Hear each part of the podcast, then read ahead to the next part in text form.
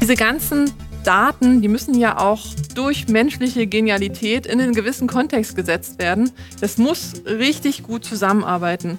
Und das ist auch das Thema, was bei unseren Kunden im Fokus steht. Wir wollen unseren Kunden dabei helfen, das Maximum herauszuholen in der Zusammenarbeit zwischen Mensch und Maschine. Born to Transform. Für jedes Problem eine digitale Lösung.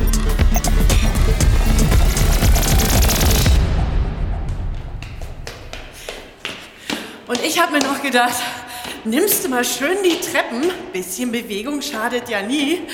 Aber das sind doch einige Stufen hier im Hochhaus von Fujitsu in Frankfurt am Main. Passt aber übrigens super zum Thema der heutigen Podcast-Folge. Wir sprechen nämlich über Bergführer der digitalen huh, Transformation. Ich bin Carmen Henschel und sage herzlich willkommen und wir schauen uns heute an, wie Fujitsu zum Bergführer geworden ist und was vor allen Dingen der digitale Wandel damit zu tun hat. Der eigene digitale Wandel von Fujitsu.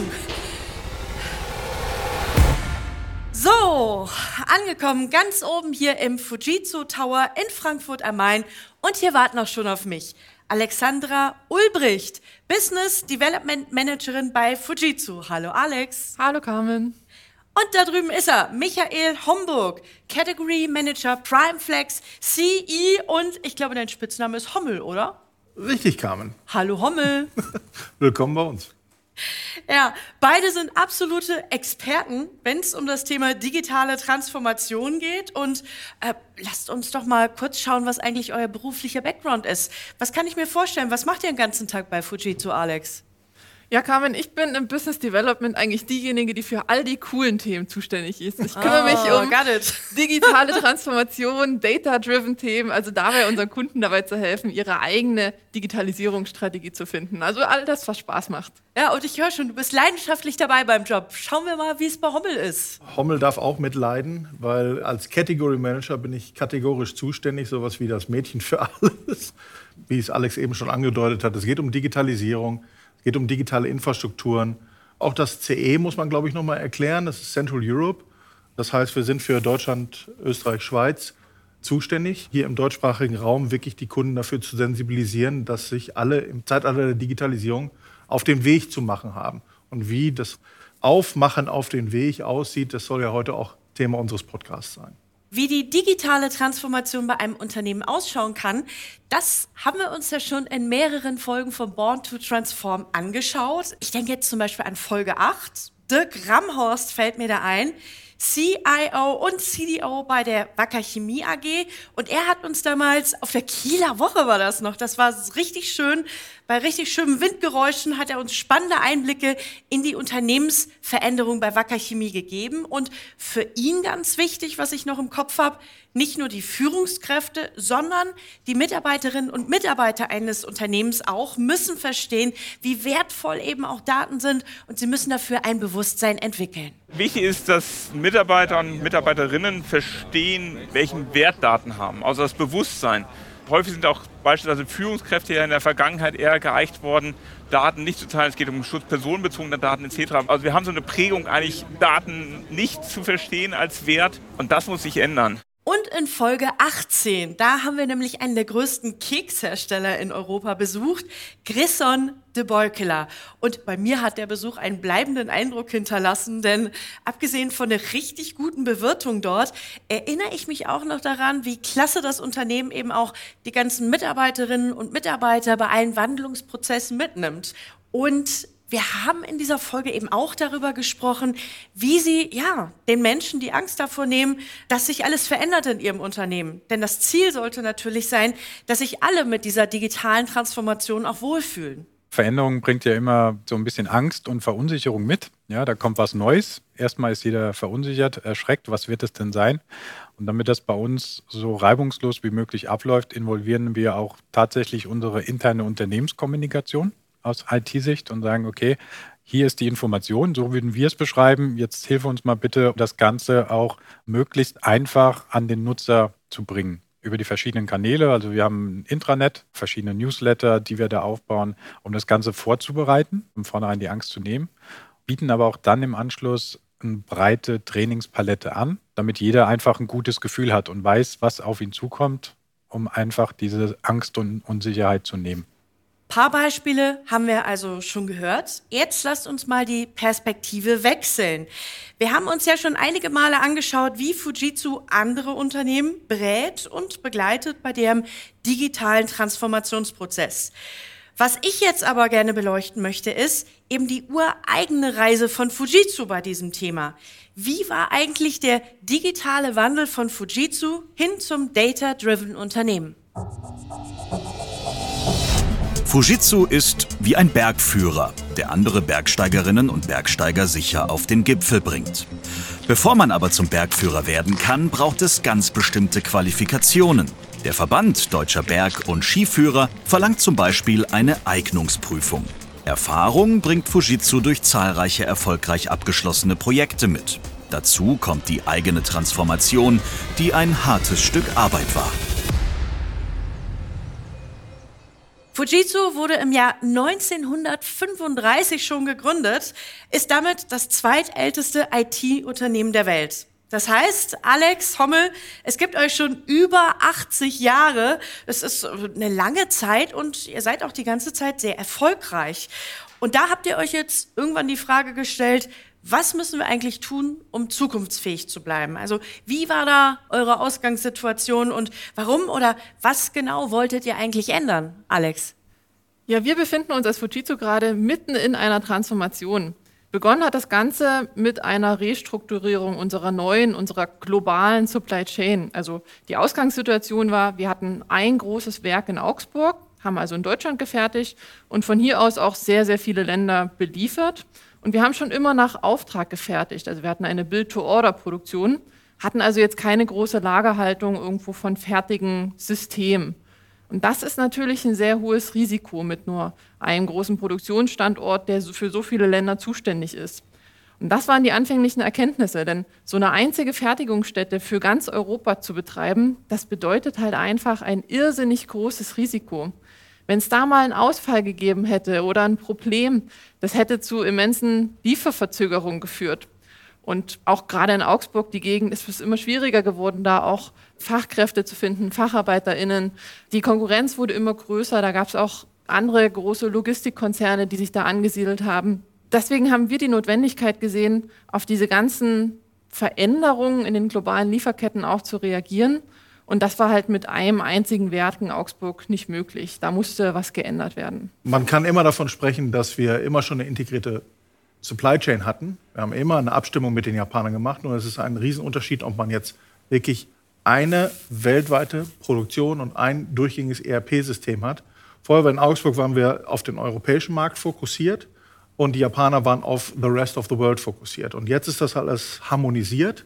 Und wir haben gleichzeitig gesagt, wir wollen die Lernkurven, die wir aus der atmenden Fabrik, das haben wir lange perfektioniert, herüber retten in den neuen ESM, in den neuen Auftragnehmer, der jetzt für uns produziert und gleichzeitig durch die Integration in eine weltweite Supply Chain AI mit einführen und vor allen Dingen ein neues Logistiksystem etablieren.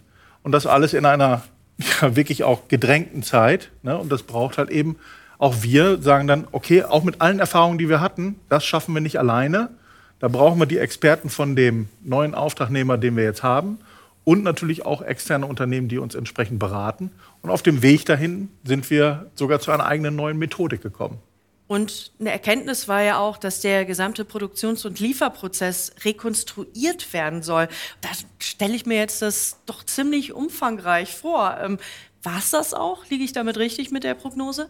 Die Sache ist doch eines, wenn man weiß, wo man herkommt und man möchte einen neuen Berg besteigen, dann äh, macht man sich halt eben auch einen neuen Plan. Man guckt sich nach neuen Bergführern um, man versucht zu gucken, wo sind die Basislager, was sollen meine Milestones sein, manche Termine sind ja sogar vorgegeben und danach richtet man sich dann entsprechend neu aus und versucht aber auch wirklich zu sagen, habe ich an alles gedacht? Und wie macht man das, sich selber zu fragen, mhm. habe ich an alles gedacht? Und das geht nur im Dialog mit wirklichen Experten. Wenn ein Bergsteiger einen großen Gipfel erreichen will, dann muss er im Vorfeld auf vieles verzichten. Denn in Vorbereitung auf die Tour bestimmen der Trainingsplan und eine entsprechende Ernährung den Tagesablauf. Bevor die große Tour also losgehen kann, braucht es einen ausgeklügelten Plan. Apropos Plan. Wir haben es gerade schon gehört. Seit über acht Jahrzehnten entwickelt Fujitsu intelligente Lösungen für eine nachhaltige Zukunft seiner Kundinnen und Kunden. Fujitsu hat also im Laufe der Zeit viele, viele gute Pläne gehabt. Jetzt interessiert mich mal, welche Lösungen habt ihr denn eigentlich für eure eigene digitale Transformation genutzt? Denn in-house hattet ihr ja schon eine Menge da und eine Menge Möglichkeiten. Bei uns hat alles damit begonnen, dass sich der Anspruch an uns selbst, der hat sich verändert. Der ist jetzt anders als in der Vergangenheit. Das kann man sich so vorstellen, wie man läuft hundertmal unten an einem Berg vorbei und irgendwann wird einem dieser Berg erst sichtbar und man denkt, da will ich jetzt hoch. Und dann geht es eigentlich darum, den richtigen Weg zu finden, den sichersten Weg auch. Also wir hatten nun einen erweiterten Anspruch, wir hatten neue Ziele und damit kamen halt auch viele neue Fragestellungen, die wir uns selbst gestellt haben. Zum Beispiel, was müssen wir denn tun, um zukunftsfähig zu bleiben? Was können wir zukünftig besser machen? Womit können wir immer wieder besser werden? Und was ist notwendig, um halt zukünftig auch einer der Top-Hersteller von IT-Lösungen für unsere Kunden zu bleiben? Und um all diese Fragen zu beantworten, haben wir eine neue Art von Meetings, eine neue Methodik aufgesetzt, damit wir das neue Konzept halt auch aus allen Blickwinkeln betrachten können. Wir wollten komplett out of the box denken. Da war jetzt nur die Frage, wie machen wir das Ganze?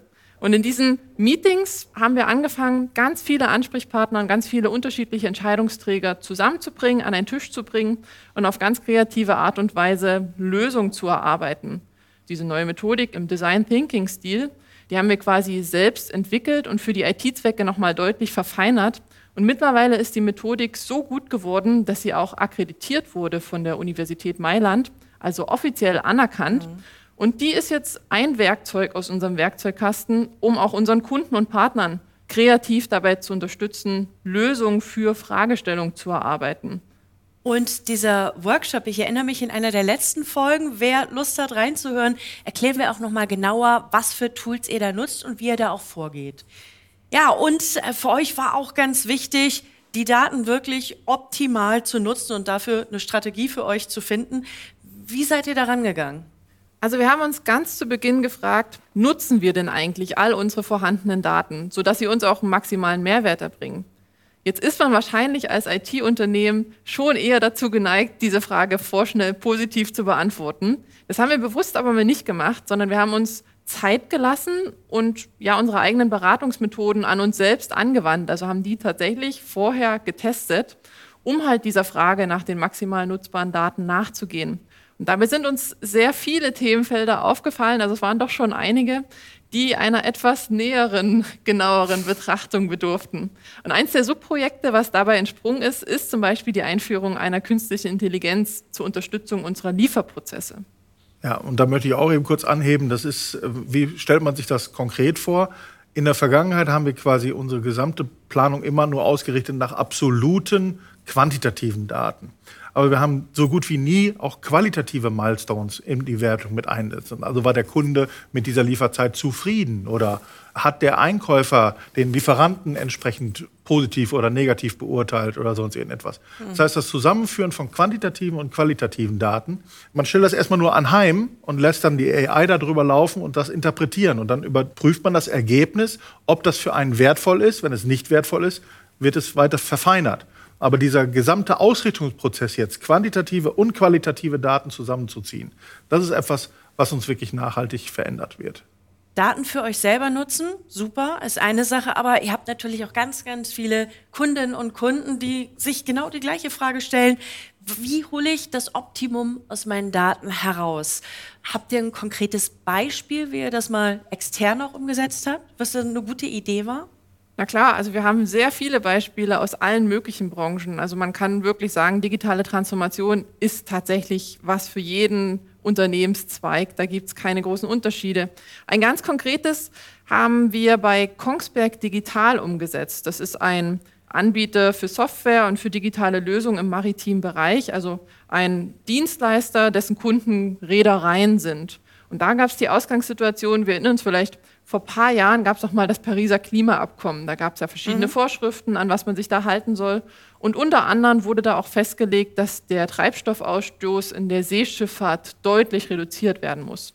Und jetzt hatten die Reedereien natürlich die Herausforderung, diese Vorgaben umzusetzen.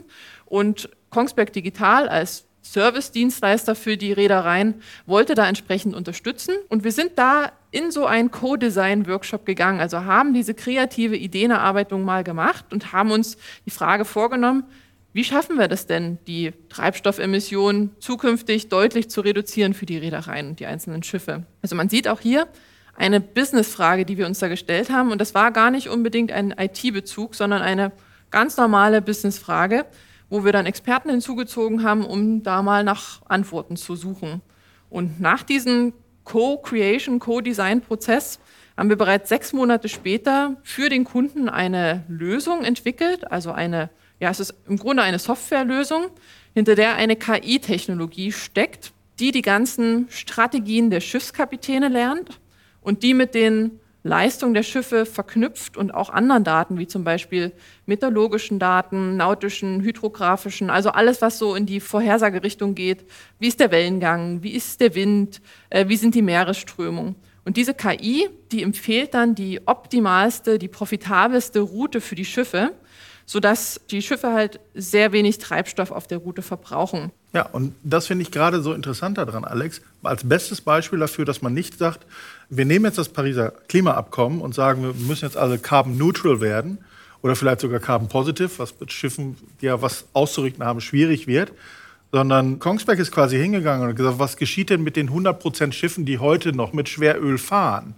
Und versucht das auszuoptimieren, versucht dort einen Mehrwert gegenüber allen anderen zu machen, indem man sagt, selbst der erfahrenste Kapitän, selbst mit allen heutigen Leitsystemen, die ihm zur Verfügung stehen, er hat immer nur die Sicht aufs Jetzt und vielleicht die absolut naheste Zukunft aus dem Wetterreport.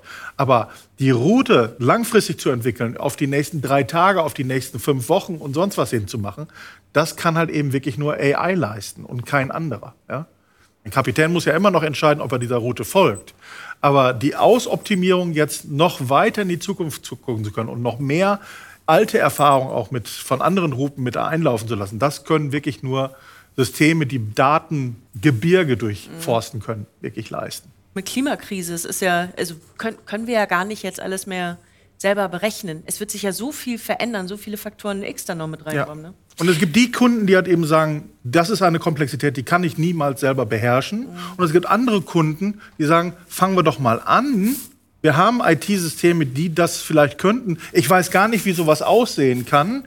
Aber das ist genau der Übergang in der Kultur. Ob ich bereit bin, als Unternehmen dieser von mir heute noch nicht im Einsatz ja. befindlichen, aber morgen vielleicht äh, wirklich auch, ich führe mich ja in ein neues Geschäftsmodell. Und Kongsberg hat das sehr früh erkannt und wir konnten die dabei begleiten.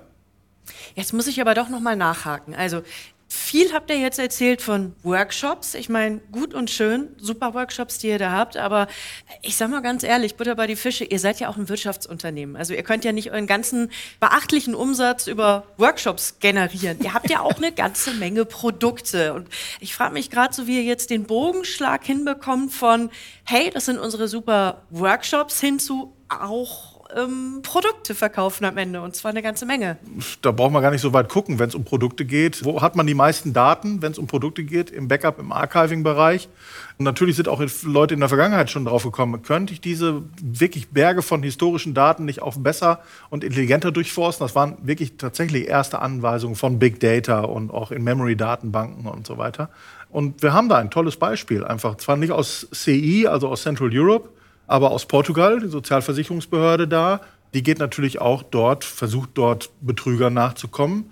Und zwischen Sachen, die ganz offensichtlich zu verfolgen sind, strafrechtlich, versuchen die hier halt eben durch massive Mustererkennung Sozialversicherungsbetrug dann auch rauszubekommen. Und das sehr erfolgreich. Wir haben ein System dort installiert, was dem portugiesischen Staat und portugiesischen Bevölkerung 200 Millionen Euro jährlich mehr erzeugt ja, und das ist dann wow. the power of AI, ja, und wow. the power of wirklich Design Thinking, ne, dass man wirklich sagt, wie komme ich dorthin, dass ich dieses schon vermutete, dass ich weiß, da sind Betrügerdaten drin, wie hebe ich das? Also wenn man solche Projekte hat, das trägt einen das ganze Jahr, weil man einfach sagt, wow, da geht was. Ja? ja, ich bin ehrlich gesagt ein bisschen überrascht, wie enorm der Impact da ist. Ne? Ja. Du musst mal überlegen, hast du eine Idee und einmal den richtigen Schlüssel quasi fürs Schloss gefunden, was du, da, also 200 Millionen ist jetzt schon mal eine Zahl. Ja, und soll nur noch mal ein Beweis dafür sein, auch wenn man nur die Vermutung hat, da müsste was drinstecken. Jetzt mhm. ist in diesem Fall sehr gut gelaufen. Bei anderen kommt man vielleicht raus und sagt, wir haben es jetzt untersucht, das war jetzt nicht so viel, aber man weiß es dann auch wirklich für alle Zeit. Vorher war das überhaupt nicht greifbar. Sollen wir das jetzt machen oder sollen wir das nicht machen? Und erst diese vorgeschalteten Workshops, dann die dazugezogenen Experten, die einem dann sofort sagen können, wie lässt sich meine Idee realisieren, auch in welchem Zeitraum, mit welchem Auf, äh, welchen Investitionen sind notwendig oder sonst irgendwas. Das macht ja das Besondere dieses HXD-Workshops aus. Und das ist das Tolle für uns als Fujitsu. Diese ganzen Daten, die verarbeitet werden müssen, die werden auf IT-Infrastruktur verarbeitet. Und das ist wieder das, was wir besonders gut können, was wir dann natürlich auch liefern, womit wir dann auch unser Geld verdienen. Einfach mal den Berg hochlaufen, das wird schon gut gehen. Mit dieser Einstellung ist kein professioneller Bergsteiger unterwegs. Vorbereitung ist alles. Akribisch wird jede Tour von Etappe zu Etappe geplant. Eine Route kann auch mal geändert werden, wenn so das Ziel am Ende sicherer und besser erreicht wird. Konkrete Planung einerseits, andererseits hohe Agilität. Ich meine, es ist einfach ausgesprochen, aber wir alle wissen in der Praxis manchmal vielleicht nicht so einfach umzusetzen. Äh, wie geht ihr denn mit dieser ja, agilen Herausforderung um? Also was macht ihr zum Beispiel bei Kurskorrekturen? Ja, Kurskorrekturen sind in einem Projektverlauf, der so breit angesetzt ist, ja ganz normal, dass man immer wieder Korrekturen machen muss. Aber das Schöne ist halt eben das besprochene Ziel das bleibt halt eben. Also du arbeitest an einem Berg. Alle Bergsteiger, inklusive Bergführer, sind jetzt verpflichtet auf dieses eine Ziel. Und auch wenn auf dem Weg rauskommen sollte, das Ziel, das gemeinsam verabredete und erarbeitete Ziel ist doch unerreichbar oder ist nicht sinnvoll oder sonst irgendwas, auch das ist natürlich wieder wertvoll. Aber in der Regel ist es uns möglich und so ist unsere Kultur angelegt. Ganz anders als die japanische Kultur oder ganz anders als die chinesische Kultur. In Europa legt man erstmal los, genauso wie die Amis. Sie legen erstmal los und dann wird, während wir was tun, wird korrigiert. Die japanische Kultur ist genau andersherum. Da wird erst am Anfang unglaublich lange diskutiert, während wir alle in Europa und Amerika schon losgelaufen sind. Wenn dann aber nach unheimlich viel langer Zeit der Debattierung äh, die Asiaten soweit sind zu sagen, jetzt machen wir es, dann gehen die auch nur noch aufs Ziel los. Und wir wollen so ein Stückchen davon bei uns einbauen. Wir wollen erst am Anfang mehr und konstruktiver und out of the box diskutieren, bevor wir immer sofort loslaufen. Weil das ist auch eine Krankheit dieser Kultur, dass man sagt, ich habe da was gehört, äh, AI, das soll ganz toll sein, jetzt äh, rede ich mal mit Splunk oder mit, mit Cloudera und die werden mir dann auch schon helfen oder sonst was. Aber auch diese Unternehmen, die reinen AI-Unternehmen, die dann diese Software bereitstellen, haben halt eben nicht diese Übersicht über den Markt, über die Möglichkeiten digitaler Infrastruktur. Da fehlen denen wichtige Bausteine. Und deswegen sind auch häufig AI-Projekte in der Vergangenheit auch gescheitert. Eben wegen der Nicht-Ganzheitlichkeit in den ganzen Dingen hinein. Vorhersagen retten Leben. In der Wand sind Bergsteiger komplett der Natur ausgeliefert. Umso wichtiger ist es, die Verhältnisse genau zu kennen, und zwar im Voraus. Forecasts sind extrem wichtig bei der Frage, welche Route die beste ist. Ja, genau. Forecasting ist auch bei Fujitsu sehr wichtig. Wo denn zum Beispiel, Alex? Ja, Forecasting ist bei uns besonders wichtig, weil wir ja Build-to-Order machen. Also wir, wir, produzieren Sachen erst, nachdem sie von unseren Kunden bestellt wurden und wissen ja auch dann erst genau, welche Komponenten wir brauchen. Jetzt gerade bei den heutigen globalen, fragilen Lieferketten braucht man natürlich sehr, sehr gute Vorhersagesysteme, um zu wissen, welches Material brauche ich überhaupt für die Systeme, die ich jetzt produzieren möchte. Das heißt, wir brauchen eine sehr präzise Volumenplanung, die halt sehr, sehr gute Forecast-Zahlen liefert.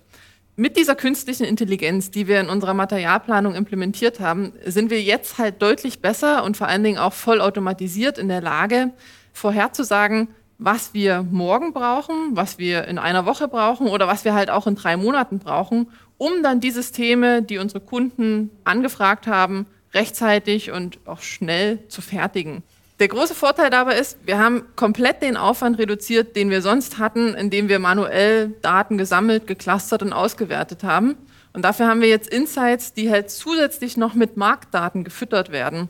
Man kann sich das ähnlich wie beim Wetterbericht vorstellen.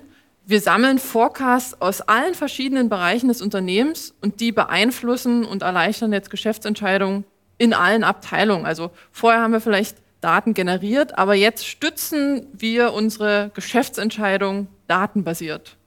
Ihr habt also das gesamte Produktliefergeschäft im laufenden Betrieb umgestellt und gleichzeitig noch ein Forecast-System integriert. Das stelle ich mir als eine ganz schöne Herausforderung vor, oder? Eine Mammutaufgabe, definitiv. Ja, it is. Also eine riesige Herausforderung, ein sehr großes Projekt, aber tatsächlich mit guter strategischer Planung machbar. Bei so einem großen Projekt muss man aber eigentlich auch noch viel mehr beachten, weil es ist nicht nur das Produktliefergeschäft umstellen und nur ein kleines AI-Forecast-System integrieren, sondern diese ganzen Vorhersagesysteme müssen ja dann auch nutzenbringend eingesetzt werden. Also man muss in der Firmenkultur auch was ändern, damit jeder Mensch im Unternehmen auch mit diesem System zusammenarbeiten kann. Die ganzen Informationen müssen den von, von den verschiedensten Teams auch entsprechend schnell umgesetzt und verarbeitet werden. Also mit anderen Worten, eigentlich mussten wir die kompletten internen Abläufe im Vertrieb, in der Entwicklung, bei der Produktionsplanung, im Einkauf, im Service, also im kompletten Unternehmen eigentlich neu denken und umstrukturieren. Wir konnten sehr früh erkennen, dass halt sehr viele verschiedene interne Arbeitssilos eigentlich schon miteinander verwoben sind, aber wir mussten diese Verwebung irgendwie neu stricken. Also auch das komplette Anforderungsmanagement wurde in dem Zuge mit optimiert. Wir haben also wirklich die komplette Firma einmal auf links gedreht.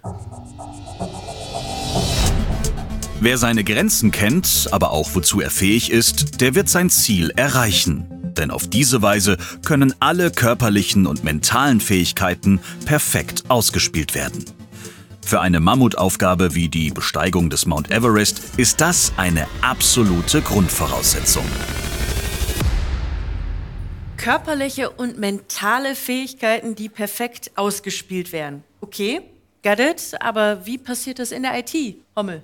Ein Key-Faktor, den viele, glaube ich, unterschätzen, ist, dass wir als Menschen auch visuelle Wesen sind. Und der beste Buchhalter, den man sonst in den Unternehmen hat, die haben halt eben trotzdem nur ihre Datenbank rein und müssen da drin irgendwas sehen und haben ihre normalen Analyseprozesse.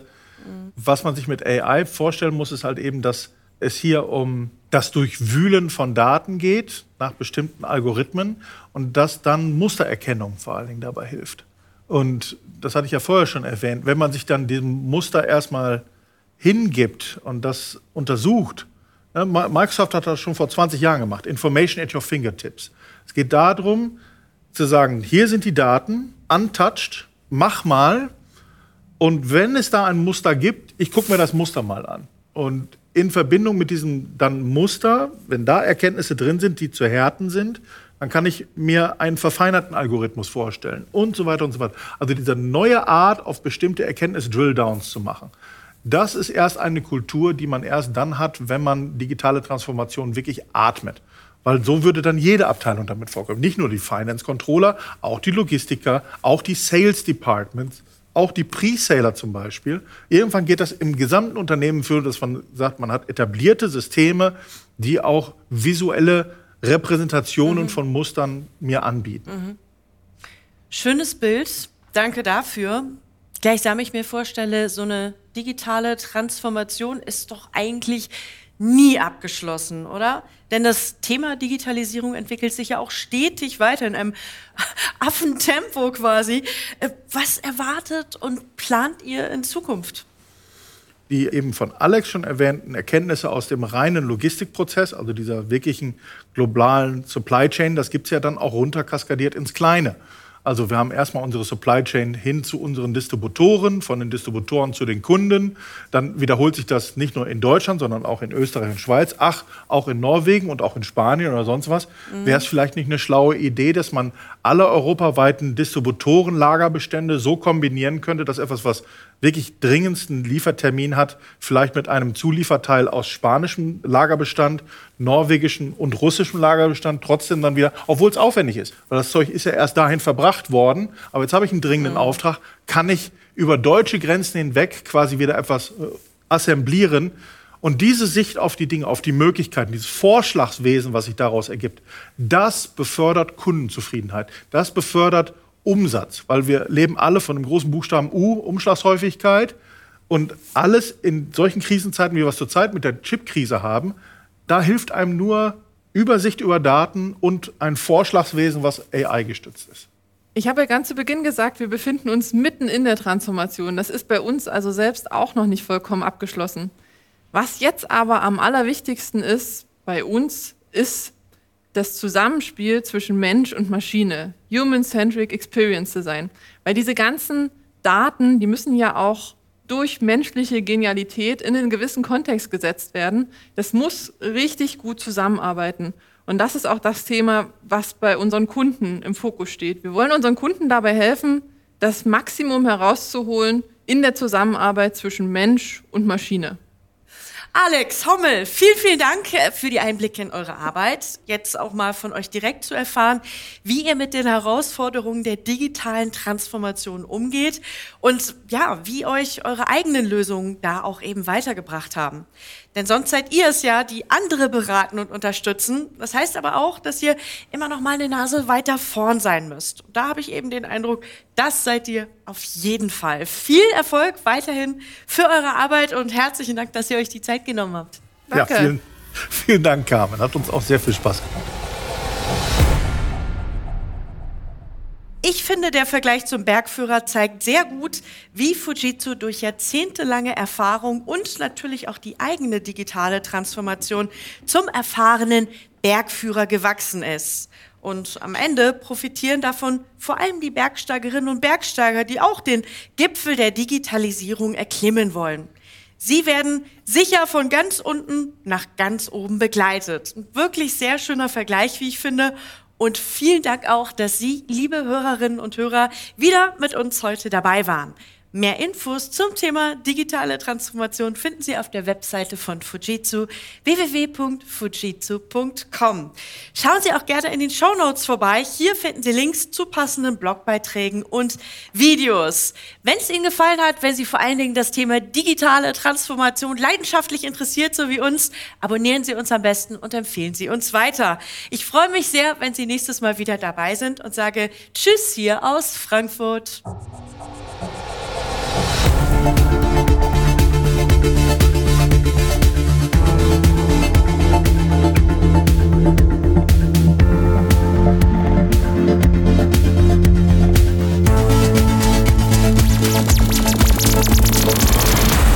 Born to Transform